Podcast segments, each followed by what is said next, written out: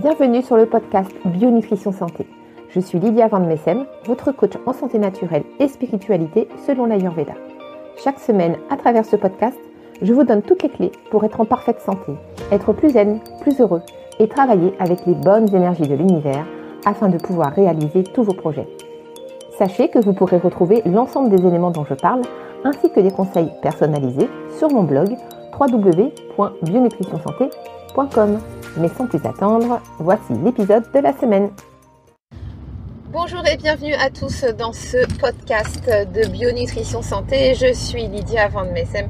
Je suis ravie de vous retrouver aujourd'hui pour une émission euh, consacrée à l'Ayurveda. Alors l'Ayurveda, qu'est-ce que l'Ayurveda? Je voulais vous faire une petite présentation aujourd'hui de ce qu'est l'Ayurveda parce que peu de gens euh, en Occident, en Europe, en France bien évidemment, savent ce qu'est l'Ayurveda et c'est vraiment bien dommage parce que c'est une médecine extraordinaire et qui mérite vraiment d'être connue euh, beaucoup plus que ça. Donc l'Ayurveda, c'est une médecine naturelle, c'est la médecine traditionnelle indienne. C'est en fait la mère de toutes les médecines, elle a plus de 5000 ans d'existence et euh, toutes les médecines naturelles euh, qu'on connaît aujourd'hui, comme euh, la médecine chinoise, la naturopathie, la sophrologie, etc., sont toutes des médecines en fait qui découlent de l'Ayurveda. Alors l'Ayurveda, ça veut dire en sanskrit, donc vraiment en langue originelle, ça veut dire science de la vie. Donc voilà, l'Ayurveda, en fait, c'est l'étude du vivant euh, toutes les sciences en rapport avec le vivant, avec la nature. Et quand on parle du vivant, en fait, on fait référence à tous les règnes euh, qui existent sur la planète, c'est-à-dire euh, au règne animal, au règne végétal, au règne minéral et bien évidemment aux humains, qui sont finalement partie intégrante en fait de la nature. En Ayurveda, en fait, on considère euh, l'homme comme un microcosme à l'intérieur d'un grand tout, euh, constitué par tous les éléments de la nature. Et euh, l'Ayurveda est une, est une est une médecine en fait qui repose sur l'énergétique. C'est-à-dire que l'Ayurveda considère que tout dans ce monde, tout le vivant en fait, en tout cas tout ce qui est vivant dans ce monde, ému par des énergies et ces énergies sont liées aux différents éléments qu'on retrouve sur la Terre. Donc ces éléments sont au nombre de 5, il y en a déjà 4 que vous devez déjà connaître puisqu'on les utilise aussi en astrologie, qui sont donc la Terre, le feu, euh, l'eau et l'air. Et il y a un cinquième élément qui se rajoute en Ayurveda, ce qu'on appelle l'éther. L'éther, en fait, c'est l'espace, tout simplement. Et donc chacun de ces éléments eh euh, existe au sein de la nature, euh, aussi bien euh, au niveau des animaux qu'au niveau de la nature, des plantes, du règne minéral, au niveau des hommes, bien évidemment. Et les pionniers de l'Ayurveda ont considéré en fait que les hommes étaient donc traversés par ces éléments, mais pas forcément de la même manière et ils ont déterminé trois profils, trois sortes de profils énergétiques, si on peut dire, qu'on appelle les doshas. Les doshas en Ayurveda, voilà, c'est les tempéraments en fait, c'est des tempéraments qui sont dominés par deux des cinq éléments et sont différents selon, euh, bah, selon les, les doshas. Donc euh, les trois doshas, on a le premier qui est Vata, qui est composé des éléments air et éther. Ensuite, on a le dosha Pitta, qui est dominé par les éléments feu et eau. Et en dernier, on a Kapha ou Kappa, on peut dire les, deux prononciations, qui lui est dominé par les éléments euh, terre et eau.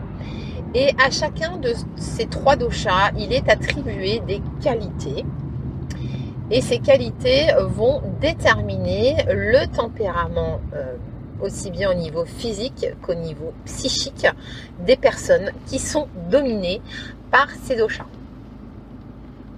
voilà, c'est super intéressant parce que quand, on détermine son dosha ou ses doshas dominants, puisqu'on peut avoir plusieurs doshas dominants, eh bien on comprend tout un tas de choses sur notre façon de fonctionner, sur notre façon de réagir, et surtout on connaît nos points forts et nos faiblesses.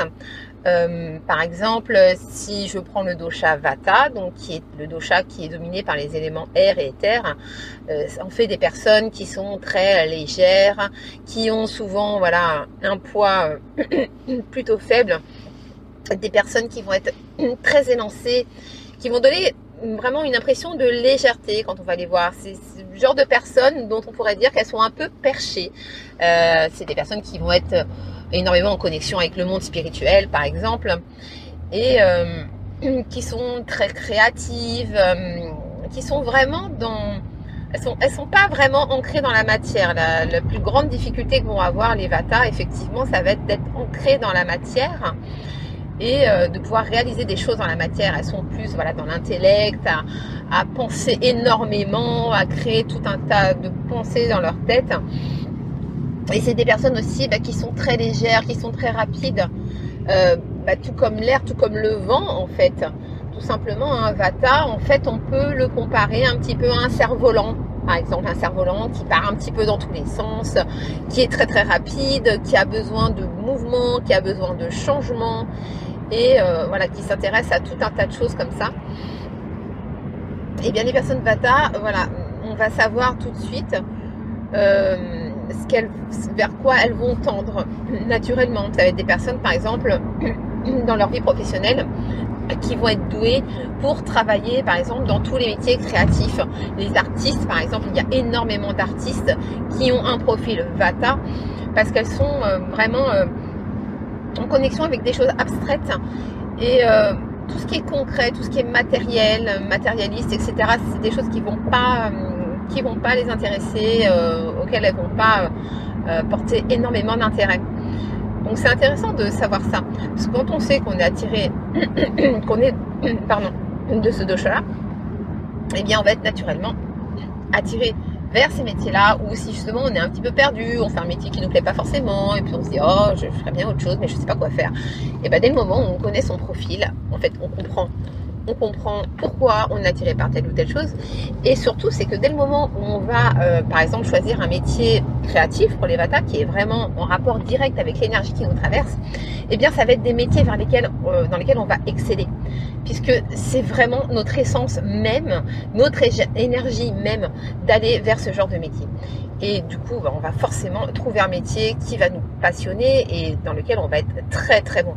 Donc ça, c'est vraiment, c'est vraiment génialissime parce que ça permet euh, voilà, de, pouvoir trouver euh, peut-être plus facilement sa voie, de plus pouvoir euh, se rapprocher un peu plus de sa mission de vie. Et ça, c'est vraiment, vraiment top. Et à côté de ça, on va aussi avoir des caractéristiques physiques et des points forts, des points faibles qui vont se, se dessiner en fait au niveau du dosha. Donc, si on prend toujours l'exemple des vata, par exemple, les vata vont avoir beaucoup de difficultés euh, au niveau de tout ce qui est nerveux. En fait, Vata, c'est le dosha du mouvement, c'est l'énergie du mouvement. Donc tous les mouvements qui se passent dans le corps sont euh, dirigés par Vata. Donc ça va être tout ce qui va être euh, bah, musculaire, la contraction, tout simplement les contractions des muscles, hein. ça va être le mouvement induit par, Vata. Ça va être tout ce qui est neurologique, donc le fait que les, les, nerfs transportent les messages du cerveau aux différents membres, aux différents muscles, aux différents organes. Donc c'est Vata qui va être responsable de la transmission de ces messages. Donc on sait d'ores et déjà que si Vata est déséquilibré chez les personnes qui sont vraiment dominées par ce dosha, eh bien ces personnes vont être plus enclins à manifester des difficultés ou des problèmes de santé liés aux nerfs, donc à tout ce qui est neurologique. Donc ça va être des personnes qui vont être plus susceptibles peut-être de développer des maladies comme les maladies de Parkinson, d'Alzheimer, des scléroses, ces genres de choses. Vraiment toutes les maladies qui touchent la sphère neurologique. Et ça va être aussi des personnes qui vont avoir beaucoup de difficultés au niveau digestif. Parce qu'elles sont dominées par l'élément air.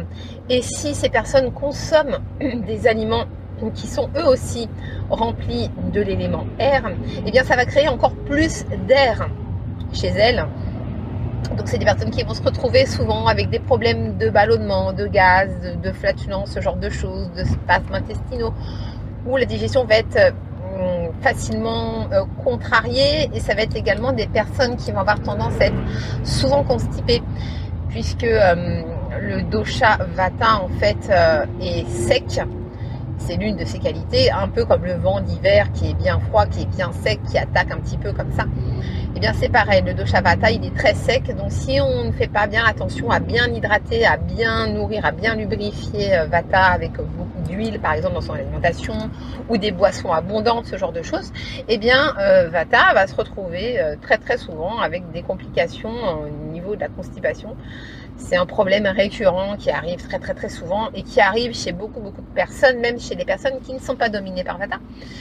Puisque Vata en fait est le dosha qui se déséquilibre le plus facilement. Il faut savoir en Ayurveda que voilà, on peut avoir un ou deux doshas dominants, très souvent deux doshas dominants, ce qu'on appelle les doubles constitutions. Mais ce qu'il faut savoir, c'est qu'au départ, euh, on a les trois doshas en nous dans des proportions différentes, mais on a toujours des trois doshas en nous. Donc même si par exemple on est de euh, double constitution Pitta Kapha et que notre euh, Vata n'est dosé qu'à 10%, on va dire, dans notre constitution, toujours est-il qu'on va quand même avoir du Vata en nous. Et quand on est en période à risque, en fonction des saisons, puisque les saisons jouent également au niveau des, des doshas et de l'exacerbation et des déséquilibres des doshas, eh bien, des ces personnes-là peuvent connaître des déséquilibres Vata. Et comme Vata est un dosha qui se déséquilibre très facilement, eh bien, il va avoir tendance à entraîner dans son déséquilibre les autres doshas. C'est pour ça qu'en Ayurveda, le, dosha Vata, on l'appelle le roi des doshas. Alors, non pas parce que c'est le meilleur, hein, il n'y a pas un dosha meilleur qu'un autre, mais tout simplement parce que c'est celui qui se déséquilibre le plus facilement et il, il régit tellement de choses euh, importantes dans le corps et qui sont surtout en corrélation avec les deux autres doshas, que du coup il va entraîner dans sa chute les deux autres doshas. Dans ces cas-là, eh ben, on ne va pas forcément aller euh, chercher à équilibrer euh, un dosha pitta sur une personne pitta dominante, mais on va plutôt chercher au contraire à pacifier son vata pour qu'il puisse revenir à son état d'équilibre naturel qui est d'être dans le pitta par exemple. Donc donc voilà, donc c'est super intéressant de découvrir tout ça. Euh, moi, je suis tombée dedans euh, vraiment à pieds joints. Euh, à la base, j'ai une formation de naturopathie. Et quand j'ai découvert l'Ayurveda, alors je ne sais même plus comment j'ai découvert l'Ayurveda, c'était tout à fait par hasard, mais alors ça a été une véritable révélation. vraiment, mais j'ai compris énormément de choses sur moi-même et puis c'est vraiment, euh, vraiment intéressant en fait de voir les spécificités de chacun et après de pouvoir justement faire des comparatifs entre telle ou telle personne. Euh, c'est-à-dire que maintenant, aujourd'hui, bah, je m'amuse par exemple quand je vois quelqu'un dans la rue, dans les transports n'importe où. Je vais pouvoir, euh, rien que sur le physique, déjà pouvoir déterminer quel dosha va prédominer chez telle ou telle personne. Et, et c'est vraiment, vraiment sympa. Et je l'ai fait, je l'ai fait à, plusieurs personnes de mon entourage. Euh, j'ai également établi des profils pour euh, certains de, mes clients et, euh, et tous m'ont dit à chaque fois c'est vraiment incroyable. Quoi. tu lis en moi comme dans un livre ouvert, ça me correspond à 2000%. Quoi. Et à partir de là, bah ouais, maintenant que tu sais ça, tu sais quels sont tes points faibles, tu sais quels sont tes points forts, et en fonction des, euh, moments, etc., en fonction de ce que tu peux ressentir, eh ben, tu vas savoir comment rectifier le tir. Parce que tu sais très bien ce qui va provoquer tel ou tel déséquilibre chez toi. Et tu sais très bien comment il va falloir que tu fasses pour pouvoir rééquilibrer tes doshas et du coup retrouver un, point d'équilibre. Et le fait de retrouver ce point d'équilibre naturel, eh bien ça va tout simplement faire en sorte que vous soyez en pleine santé et ça va éloigner naturellement la maladie. Donc c'est juste fabuleux en fin de compte. Dernier petit point que je voulais vous dire également concernant euh, l'Ayurveda, c'est que c'est vraiment une euh, médecine en fait qui n'est pas euh, bloqué sur le physique, comme peut l'être par exemple la médecine occidentale en traditionnelle qu'on connaît, et qui va vraiment traiter les symptômes de la maladie. voilà, on va donner des médicaments pour tel et tel symptôme, on combat le symptôme, on le fait taire, et puis tac, terminé, on n'en parle plus. Sauf que dans cette médecine occidentale, en fait, on ne va pas essayer de chercher à comprendre quelles sont les causes de la maladie. On ne va pas essayer de savoir pourquoi est-ce que cette personne a développé tel ou tel symptôme, tel ou tel problème. On éteint simplement le voyant de bord euh, hein, euh, sur la voiture et puis on s'occupe pas du reste. Non, non. En Ayurveda, comme en naturopathie par exemple, on va vraiment aller chercher la cause des causes, essayer de remonter à l'origine du mal pour essayer de comprendre ce qui a pu se passer. Et là, on va pouvoir partir effectivement sur des déséquilibres physiques. Donc, on peut effectivement euh, constater qu'il y a des déséquilibres au niveau des doshas par rapport au dosha naturel de la personne. Mais on peut aussi se rendre compte qu'il y a des déséquilibres qui peuvent également venir euh, de son psychique. C'est-à-dire que l'Ayurveda, en fait, euh, en Ayurveda, on a une vision holistique de la personne. Et on va vraiment traiter le corps dans son ensemble, mais quand on parle du corps, on va parler de tous les corps. On va parler du corps physique, on va parler du corps psychique, on va parler du corps spirituel. C'est vraiment toutes les composantes d'une personne, d'un être humain qui vont être prises en considération. Et le psychique et le côté spirituel sont très très importants en Ayurveda et sont vraiment intimement liés. D'ailleurs, euh, l'Ayurveda utilise plusieurs techniques justement pour apaiser euh, l'esprit euh, et le mental, telles que le yoga, la méditation, la relaxation, la respiration, ce qu'on appelle les pranayama, qu'on utilise beaucoup en yoga. Et en fait, l'Ayurveda est une branche d'ailleurs du yoga. C'est-à-dire qu'on a le yoga, qui est une philosophie de vie, et parmi les branches du yoga, eh bien, on a l'Ayurveda, qui est la médecine euh, qui, est reliée, euh, qui est reliée à la philosophie euh, du yoga et qui est plus une médecine de prévention. Alors, c'est aussi une médecine curative dans certains cas. En médecine curative, en Ayurveda, on va utiliser des techniques de purification du corps, ce qu'on appelle les panchakarma. Et le panchakarma, c'est vraiment une purification du corps euh, dans son ensemble.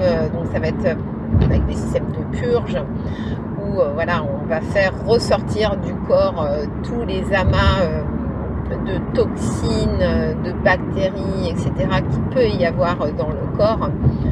C'est effectué en clinique, en Inde la plupart du temps. Alors il y a quelques cliniques qui existent en France faire des panchakarma en France. mais en général, c'est plutôt en Inde que ça se fait. Parce que là-bas, ils sont vraiment euh, euh, férus euh, et à la pointe, j'ai envie de dire, pour faire ce genre de soins. Bon, après, c'est vraiment voilà, réservé aux cas lourds ou en cas de maladie déjà déclarée. Par exemple, des personnes qui ont des cancers déclarés peuvent partir en Inde faire un panchakarma. Et il y a déjà eu des, voilà, des cas de guérison alors que en France, les médecins cancérologues euh, voilà, donnaient pas euh, énormément de mois à vivre à cette personne. La personne va en Inde, elle fait un panchakarma et elle se libère absolument de toutes ces toxines. En même temps, elle libère son esprit, puisque forcément, on va initier la personne également à la méditation, à la relaxation, au yoga, etc. Et tout ça, ça va permettre aussi d'apaiser l'esprit. Et en apaisant l'esprit, forcément on apaise aussi le corps et on rééquilibre en fait le corps dans son ensemble. Et c'est ça qui est vraiment génial ici dans cette médecine. Ça, ça limite, euh, c'est limite un peu une médecine un peu magique, j'ai envie de dire. Et c'est ce qui fait vraiment la particularité de l'Ayurveda. Donc, euh, donc voilà, c'est vraiment une médecine qui est géniale euh, sur tous les plans moi, depuis que je l'ai découverte et depuis que j'applique euh, les concepts de l'Ayurveda à ma propre personne, j'ai eu des résultats vraiment génialissimes. Et euh, j'encourage tout le monde voilà, à, consulter un thérapeute ayurvédique au moins une fois dans sa vie pour, pour vraiment savoir euh, ce qu'il a au plus profond de lui, quelle est sa nature profonde, savoir exactement ce qui lui correspond. Et vraiment, ça, change, ça peut changer vraiment toute une vie. Voilà, voilà pour cette petite introduction sur l'Ayurveda. J'espère que ça vous a plu, que vous en avez appris, euh, vous avez appris pas mal sur la question. Euh, bien évidemment, je ferai d'autres podcasts euh, sur le sujet, en particulier pour détailler chaque dosha, savoir comment les rééquilibrer, les points forts, les points faibles de chaque, tempérament. Vous pouvez également vous rendre sur mon site internet euh, www.bionutritionsanté.com où vous pouvez réaliser un test de personnalité euh, ayurvédique pour savoir quel est votre dosha dominant. Ça peut déjà vous donner une première piste. Ce ne sera pas forcément le résultat final parce que voilà, ça, ça, vous donne en tout cas votre premier dosha dominant, ça vous donne pas forcément votre double constitution. Après, euh, voilà, ça vous donne déjà des premières pistes.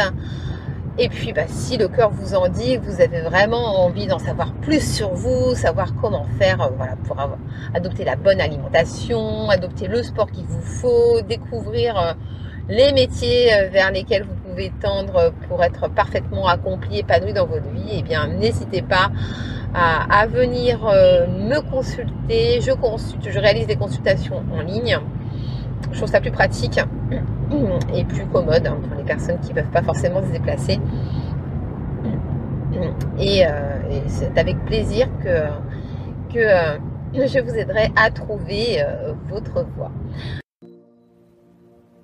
Et voilà, j'en ai fini avec cet épisode. J'espère qu'il vous a plu et inspiré. N'oubliez pas de vous abonner au podcast Bio Nutrition Santé sur Apple Podcast, YouTube ou SoundCloud d'activer les notifications pour être prévenu dès qu'un nouvel épisode sera publié. Et si vous aimez ce podcast et souhaitez me soutenir, n'hésitez pas à laisser un avis 5 étoiles sur Apple Podcast ou un petit pouce bleu sur YouTube. Vous pouvez également me retrouver sur le blog www.bionutritionsanté.com ainsi que sur ma page Facebook et mon Instagram. Tous les liens sont sur le blog. On se retrouve la semaine prochaine pour un tout nouvel épisode et en attendant, prenez soin de vous. Namasté.